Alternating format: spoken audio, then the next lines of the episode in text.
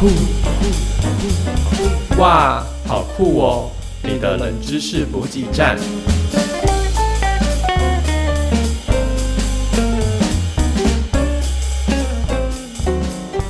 嗨，大家好，我们是哇，好酷哦。好，那这个频道呢，主要是想要分享给大家，就是一些无聊的冷知识，就是可能你日常中想到，但是诶，它到底是怎么样？然后你可能不会想要去查，但是我们就是把它找出来给你知道。对，就是你就算知道了，也人生也不会有任何改变的事情。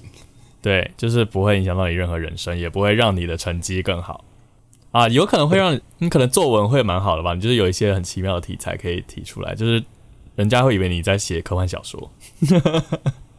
可是这也很看那老师的胃口吧？那老师会不会觉得，哎，你怎么有事没事都在读这些五四三的？可是你写很认真的东西，他们也可能觉得不喜欢呢。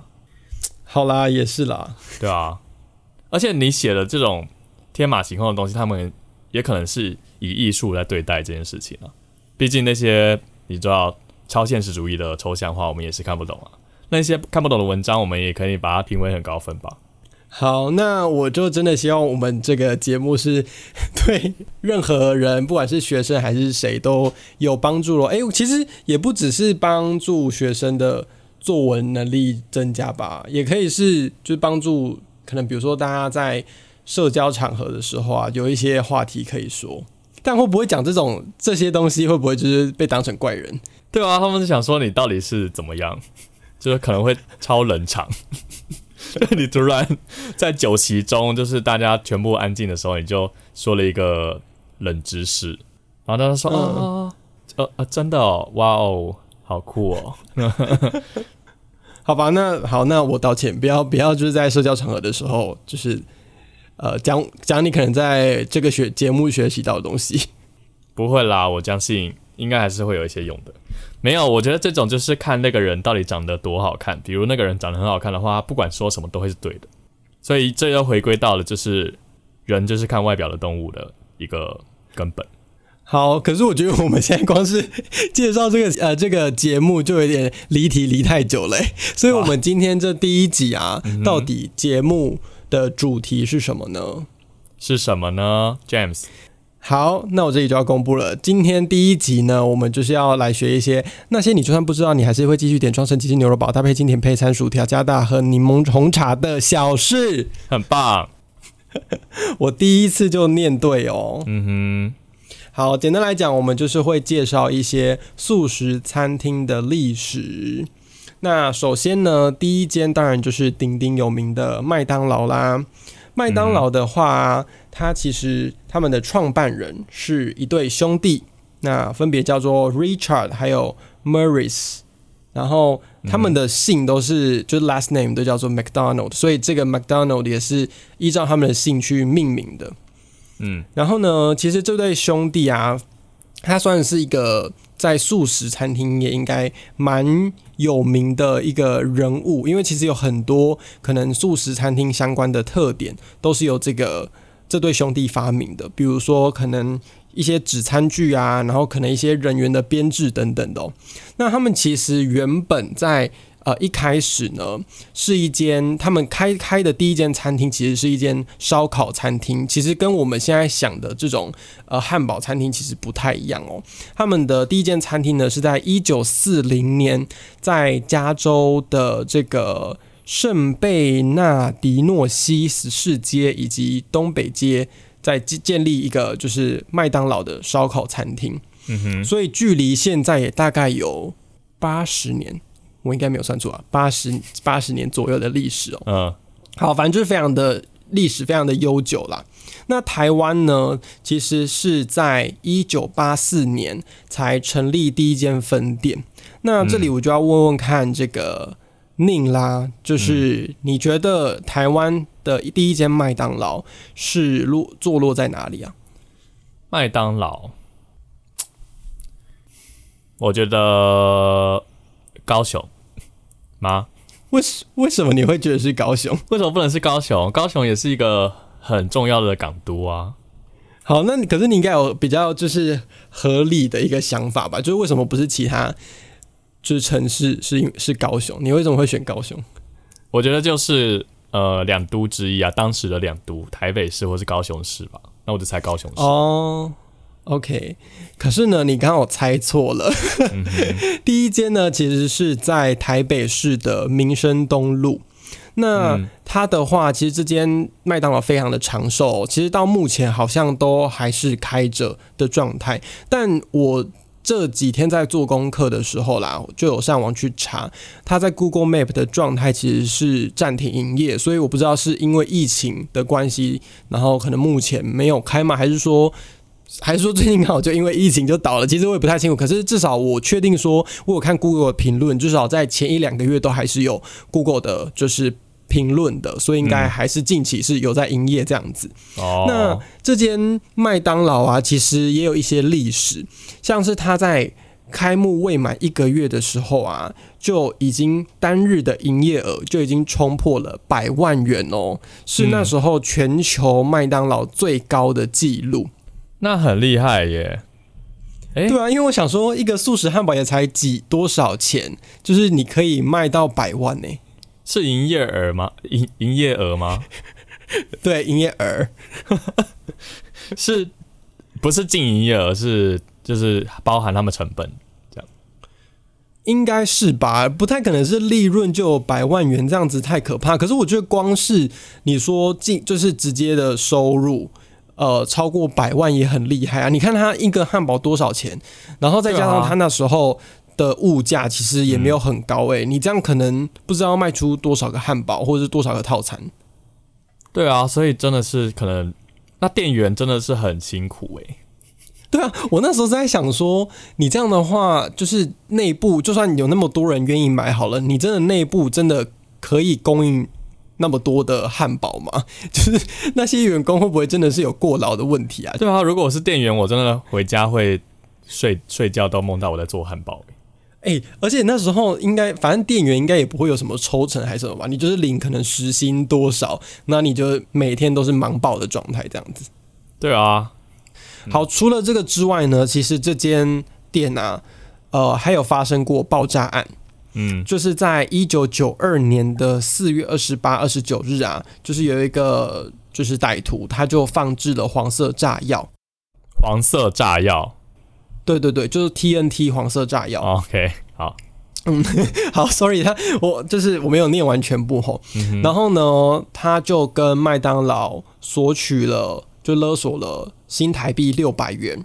嗯，那最后就是我我忘记是有没有谈成功，可是有防爆小组就是去拆那个炸弹，可是没有拆成功就爆炸，导致他的双手就被炸掉，然后最后送医也是不治的。啊，很恐怖哎。对啊，然后这还不是这个事情的结束哦，这是二十八日的时候就已经发生第一件这个事件，然后第二天呢，呃，可能是应该也是同一个歹徒，他就在另外一间就是麦当劳永和店的二楼厕所呢，就是也是放置了一个炸弹，然后那时候的店员跟乡里啊就。呃，可能是有去查看吧，然后最后也是被炸成轻重伤，就是也是有人伤亡就对了啦。那这件事情也是，就是你如果网络上去查，就是被叫做麦当劳爆炸案这样子。所以很多人想要炸那间麦当劳。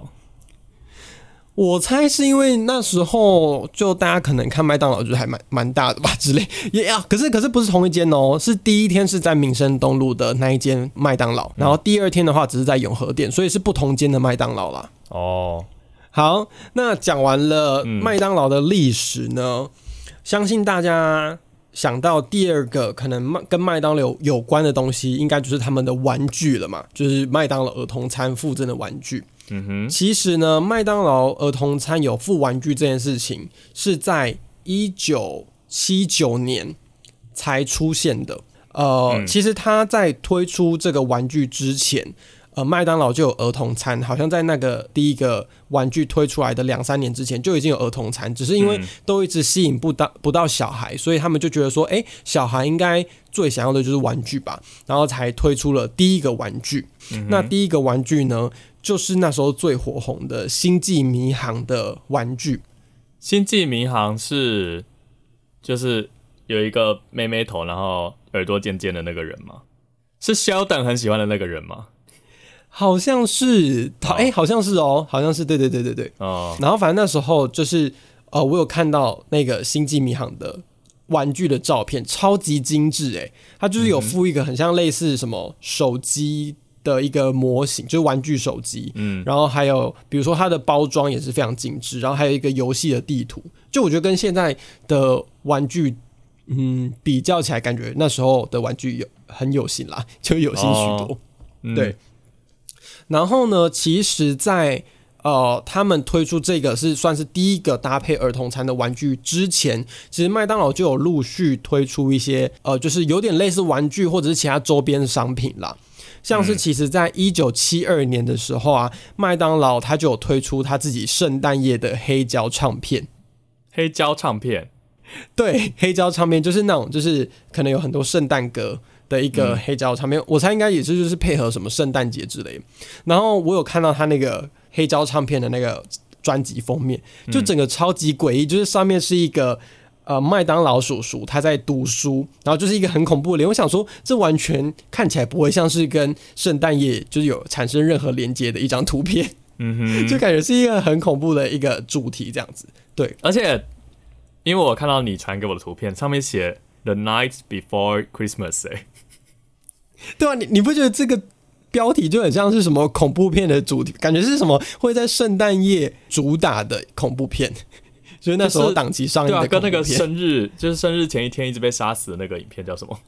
忌日快乐吗？忌日忌日快乐？对对对，有有 有点像。对哦，可是我现在发现，就是那个呃照片的上面，其实确实有圣诞老人在上面。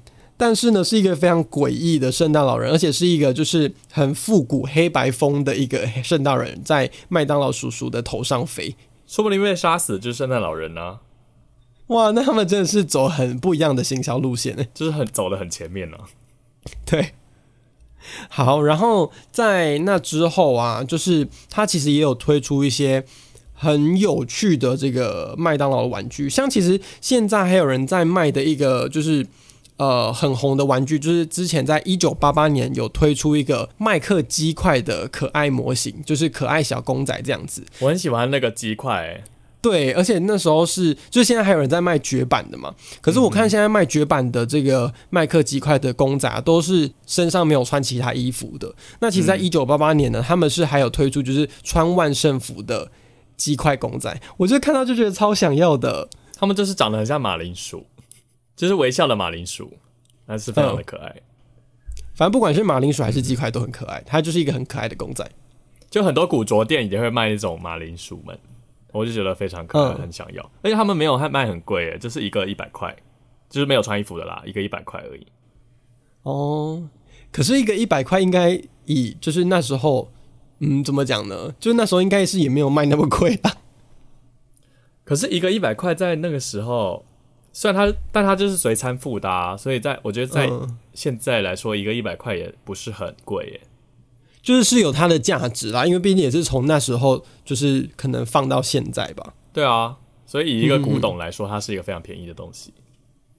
哎，说真的，如果他现在的麦当劳儿儿童餐还有附这样就是这一个玩具的话，我会去买耶，因为真的很可爱，就是是连那种大人都会想要的。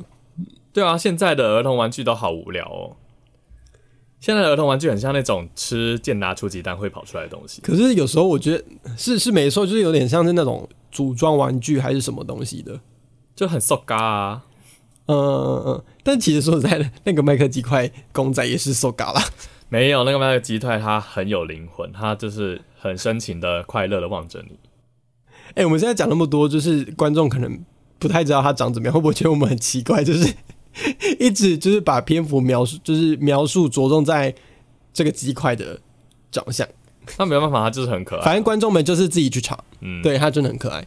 好，然后我这里还有查到一些蛮有趣的，呃，就是他们卖的玩具，像是在二零一九年啊，就是最近啦，他们其实，在嗯中国有出这个鸡块跳水台。跟薯叉，我看到那个鸡块跳水台，我其实蛮想要的。它就是你可以把鸡块放在上面，它就是一个台子啦，然后你可以把鸡块放在上面，然后下面可以放那个酱料盒，然后你可以有一个板子是可以打开，你打开之后那个鸡块就会掉下去，然后就会掉进那个酱料盒里面。我看到我就觉得，如果今天用这个东西来吃鸡块，感觉蛮有情趣的。没有，我觉得所有的妈妈都会恨死这个玩具，因为它就是开了之后掉下来，它就会直接那个酱料就会砸在他小孩的身上啊，他就是会有一个漫画的那个大写的 splash，然后就然后就喷喷在小孩的身上。那会不会就是因为台湾麦当劳比较贴心，就是有照顾到妈妈的心情，所以就没有推出这个东西？因为我在台湾是没有看到这种东西的，也有可能。好，然后它还有另外一个东西是薯叉，薯叉就是呃，它是给你类似像一个叉子的东西，然后可是这个叉子上面是有洞的，它不是直接一根一根，它是有洞，然后这些洞就是可以直接把叉呃薯条插在上面，就是一个。薯条的叉子这样子啊？那它跟普通的叉子有什么不一样？没有啊，它甚至不能用，它只是就是好玩而已，跟鸡块跳水台一样，就是它没有实质任何用处，可是就是你可以吃的时候比较好玩这样而已。哦，真好玩。好，然后在二零一六年的时候啊，呃，其实，在瑞典的麦当劳还有推出，就是可以把那个麦当劳的纸盒，就是折成 VR 的眼镜。嗯哼，我那时候看到就觉得还蛮有创意，然后他那时候甚至呃为了应用这个 VR 眼镜啊，还推出了相关的游戏，一个叫什么 Slope Star 的一个游戏这样子。哦吼，所以是用手机放在里面吧？对，就是把手机放在那个纸盒里面。可是我去查，好像也是不了了之啦，就是因为也没有在台湾，就是没有在其他国家有同样的东西，所以我猜可能那时候只是一个试验实验型的东西而已。嗯哼，好，讲完了玩具啊。我们接下来讲就是麦当劳的吉祥物。那吉祥物，我相信大家都知道，那就是那那个很可怕的麦当劳叔叔嘛。嗯，这里有一个蛮有趣的小研究，呃，有研究就就是有去调查说，可能像是这种形象人物啊的知名度排行榜。那你猜麦当劳叔叔的知名度是排在全球第几？你说所有的吉祥物吗？对我我不确定说他是不是用吉祥物去排，可是他就是说形象知名度啦。那我不太确定他的范围是呃有把什么东西列在里面。不过你猜猜看，他是全球第几名的人物？可是麦当劳叔叔很深植人心呢，所以我可能我觉得有可能有前三名。那你那你前三你觉得是第几名？我觉得第一名可能是金正恩，然后第二名是 什么意思？金正恩的形象也很深植人心啊。好啦，好像以形象知名度来讲，因为他也没有说什么形象嘛，所以以形象知名度来讲，好像你讲的好像也没有错。好了，我猜第三名了，随便。好，其实是第二名。嗯哼，那你猜他输给谁？金正恩啊，我刚刚说了，不是，不是金正恩，那是谁？是耶诞老人啊？哦，合理吧？所以他是一个 IP 吗？就是 IP 的比赛这样。虚拟 IP 比赛，应该应该是哦。好，好啦，反正我觉得耶诞老人也是实至名归啦，因为他都出，他都存在那么久了。对啊，毕竟他才是老前辈啊，跟麦当劳叔叔比起来。然后啊，麦当劳叔叔他还被设定说，他可以说三十一种语言，包括汉语跟日语，所以他是一个语言天才诶。其实麦当劳叔叔应该是间谍，他可能是美国派派去各国的间谍，就是每个麦当劳叔叔的雕像里面都有针孔摄影机，然后在监视他们本国人到底在做什么。哎，有可能呢。然后说不定他们就是有一个间谍总部坐落在美国这样。对啊，然后就跟校园交往一样，有一个光头的杰瑞会命令他们说：“哎，一号麦当劳叔叔，你去韩国这样。”好，我我继续。然后呢，官方其实还把麦当劳叔叔设定为啊，他是孩童最好的朋友。那我相信这个大家应该都就是不意外。所以他跟香蕉哥哥一样，就是用孩子们的笑容来保养。对，可是他这样算是有保养吗？因为 他就是只要全身涂白粉，就是也不会被大家发现说，哎，他可能今天变老之类的。嗯哼，哦，好吧，也是，嗯。然后呢，他在二零零三年呢，还被就是麦当劳公司就是聘为首席欢乐官，she 呃 chef happiness officer，然后又简称 C H O。我就觉得这个称谓很猛诶 c H O，所以他等于是一个 C E O 诶，就是快乐方面的。对，就听起来就跟 C E O 很像，可是他是 C H O，就是负责在快乐那一块。是 happiness。嗯嗯嗯，好，讲完这几个东西啊，我们来讲讲，就是其实我在找就是麦当劳相关的资讯的时候，其实发现蛮多他们可能负面相关的资讯，像其实麦当劳它其实跟其他餐厅啊或者是其他商家是有官司，就是打官司这样子，他们其实告了蛮多是以 M C 开头的商家，像是比如说在美国，他们就告了一间就是在呃三三藩市的一个 Mac Coffee，它就是 M C，然后后面 Coffee 这样的一个名称的咖啡店。嗯，然后在英国伦敦呢，他们也就是要求一个伦敦的三明治餐厅叫做 Mac Munches，然后也是去除他们 M C，他们也是要求他们要去除 M C 的字眼这样子。嗯，或甚至是在呃一样是在伦敦，然后有一间叫做 Mac China Walk 的餐馆，然后它甚至是卖。中国菜的哦，它甚至不是卖什么素食餐厅，然后它也是就是跟他有诉讼案这样，但是麦当劳最后是败诉啦。然后同样也是在新加坡，啊不是新加坡，在马来西亚，就是有一间叫做 Mac Curry，然后很明显 Mac Curry 它其实简写是 Malaysian Chicken Curry，就是大马咖喱鸡的意思。对，也是因为他们就简写成 MC 嘛，所以就被告那个商标专利权。嗯，然后一开始这个餐厅的老板也很气啊，就想说什么意思，很莫名其妙，而且明明我们也不是卖就是素食的，可是他一开始也是很担心说，哎，可是他们是一间就是蛮大的全球的这样的企业，这样我们打得过吗？但最后还是呃麦当劳还是败诉了，所以其实就是他们就是很爱告这种东西，可是好像也没有说每次都成功这样子。那麦当劳真的是商标界的中国哎，就是谁提到中国，它就是辱华这样。对，就是就什么都要跟他战这样子。对啊，OK。然后除了官司以外呢，麦当劳其实也有一些负面的新闻。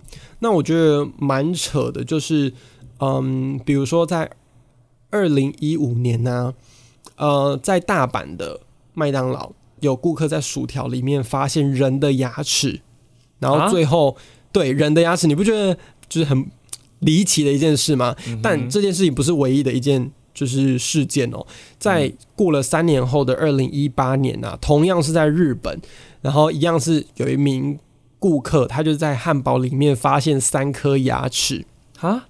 OK，对我就觉得说什么意思？就是到底是什么样子的？就是供应链会就是在汉运送这种食材的时候会有出现到牙齿的可能性？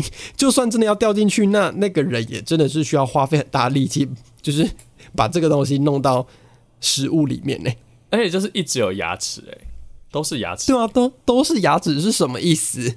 还是就是有一个那个会不会出餐的那个阿姨是一个阿妈？然后嘞，她可能带很多那个假牙，她就讲一讲说，哎，这是你的 A 号餐的，就假牙喷出去，就喷到她的薯条里，然后也没人注意到。哎，可是我那我我问你哦，假牙跟牙齿的。成分是一样的嘛？就是如果今天去检验的话，会知道说它是假牙还是牙齿？不是啊，不是一样的。那我猜这些应该是真的牙齿，因为他是讲说，就是他不是当下就发现说它是牙齿，是之后调查才确定说那些异物是人的牙齿的。所以感觉听起来这样这样，我不确定啊，这样听起来感觉是是真的人的牙齿，而不是假牙。当然也可能是阿妈她的牙床已经很不稳定了，所以就一直不停的掉下来嘛。对啊，就讲一讲就喷出去，还是说就是日本可能有一些都市传说，是说呃，如果你把牙齿丢到就是麦当劳薯条油锅里的话，他会给你牙仙子会给你钱。你说这是麦当劳自己编出的一个传说吗？没有啊，可能就是在坊间流传的一个传说啊，就是第一个第一颗牙齿丢的那个人啊，他后来可能得到一大笔钱。所以，那你的意思说，那些人是故意把牙齿拔出来，然后丢进去，就是模仿犯？对。那真的，他们内部的员工管理真的要检讨一下。好，那讲完这种负面新闻啊，我们来讲一些比较有趣的一些麦当劳的新闻。像是你知道，其实英国女皇她其实拥有一间麦当劳，哎，啊，是在。白金汉宫旁边吗？我是不知道在哪里啦，可是他就有写，我就看到网络上有写到说，他其实拥有自己一间麦当劳，我就觉得哎，还蛮酷的。嗯，然后大家应该也都知道说，麦克鸡块其实总共有四种形状嘛。嗯，那你分别知道说这四种形状它们的名字吗？它们其实是还有名字的哦。我不知道哎，我记得有圆形，然后有一个长得就像鸡腿。好，它的确是有圆形，但是它是叫球形，就是它有分为球形、中型、靴子型跟骨头状。你觉得他们为什么会分出这四种形状？要有这四种形状，应该就是让你觉得它是来自不同的部位，或是你吃起来的时候比较有多样化，会让你觉得比较不会腻。这样哦，也有可能就是因为他们如果都做成同一种形状，就会让别人觉得太假，是不是？就对啊，就很人工的痕迹啊。但大家吃麦克鸡块，应该也是想要吃它人工的感觉吧？是吗？没有，我觉得有些人应该还是会。小朋友们应该就还是会觉得说这是真的鸡来的，但如果你全部都做做成圆形的话，小朋友就会发现这不是真的啊。哦，可是说实在，它还是从真的鸡来的啦，只是它是被搅成那个，它就是鸡的碎末。好，然后呢，第三件趣事就是，呃，其实你知道麦当劳吉祥物一开始不是麦当劳叔叔，是他的好朋友们吗？一个小偷。然后还有一只鸡，有小偷吗？有啊，有小偷跟穿紫色衣服的鸡啊。哦，你说小偷是那个砰砰砰砰头爆炸头那个吗？不是爆炸头，他有戴一个帽子啊，然后是穿黑色衣服的条纹衣服。哎，哦，可是不是他，不也不是他。我看他那个照片好像不是，是我之前没有看过的一个人物。其实第一个麦当劳的吉祥物，它叫做 Speedy，那他其实是一个就是戴着厨师帽的男人。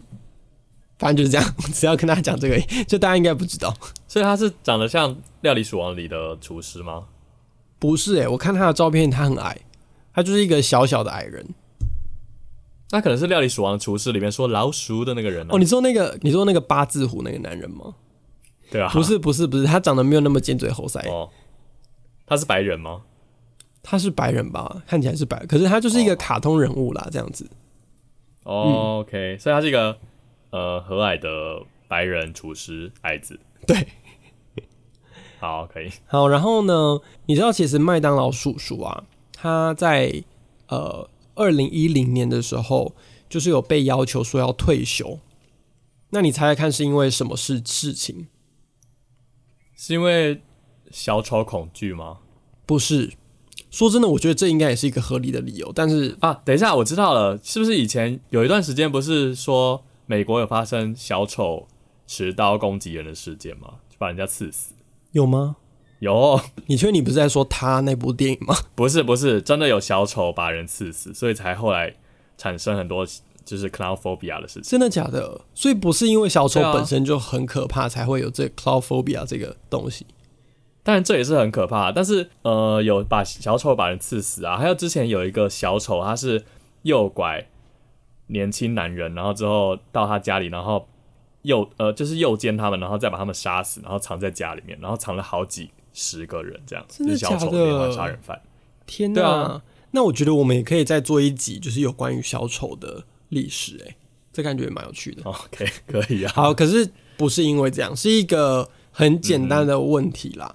也不是问题，就是那时候的一个状况，就是因为呢，美国儿童肥胖的问题就越来越严重，然后大家就把矛头就指向麦当劳，说哦，就是因为麦当劳叔叔就是一直鼓吹你就是小孩吃东西，因为一开始呢，麦当劳叔叔的出现其实是要吸引小朋友的，所以他们就是会觉得说，哦，就是因为你这个吉吉祥物吸引到小孩，让他们一直吃麦当劳，所以他们才会有这样肥胖的问题。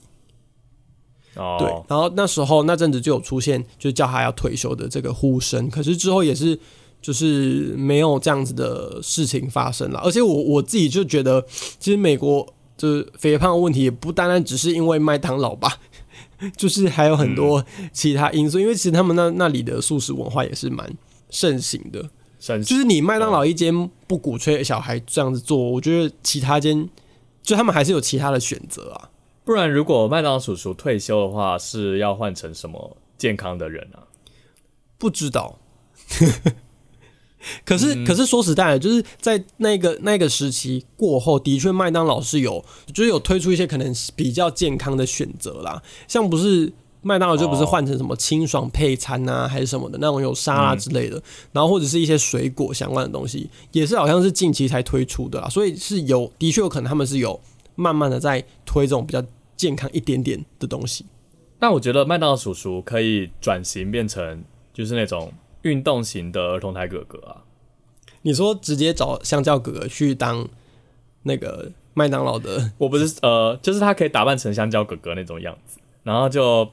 鼓吹说，大家要记得吃东西，但是也要运动哦，提降低你的体脂，提升你的肌耐力，这样之类的。你觉得小孩听得懂吗？不然就是好，那我再想一个。小朋友要赶快来吃薯条跟汉堡哦，但是吃了这些之后呢，还是要记得运动，不然你会肥胖到死掉哦。这样嘞？你说直接说会死掉吗？这会不会对小孩子就是产生另外一种、另外一方面的恐惧？可是就让小孩早点体悟到，就是人会生老病死这件事。那这个吉祥物真的是还负责了，就是教育小孩的部分呢。嗯，对啊，非常有教育性质啊，你不觉得很棒吗？是还不错啦。哦，好，好。然后呢，你知道麦当劳啊，它其实是有自己的大学的，哎。啊？他在一九六一年呢，创立了汉堡大学，是在芝加哥的郊区。那这个大学呢，是在培育麦当劳的员工，可能餐厅管理经营的相关知识啊，或者是一些嗯，就是管理阶层的一个职位这样子。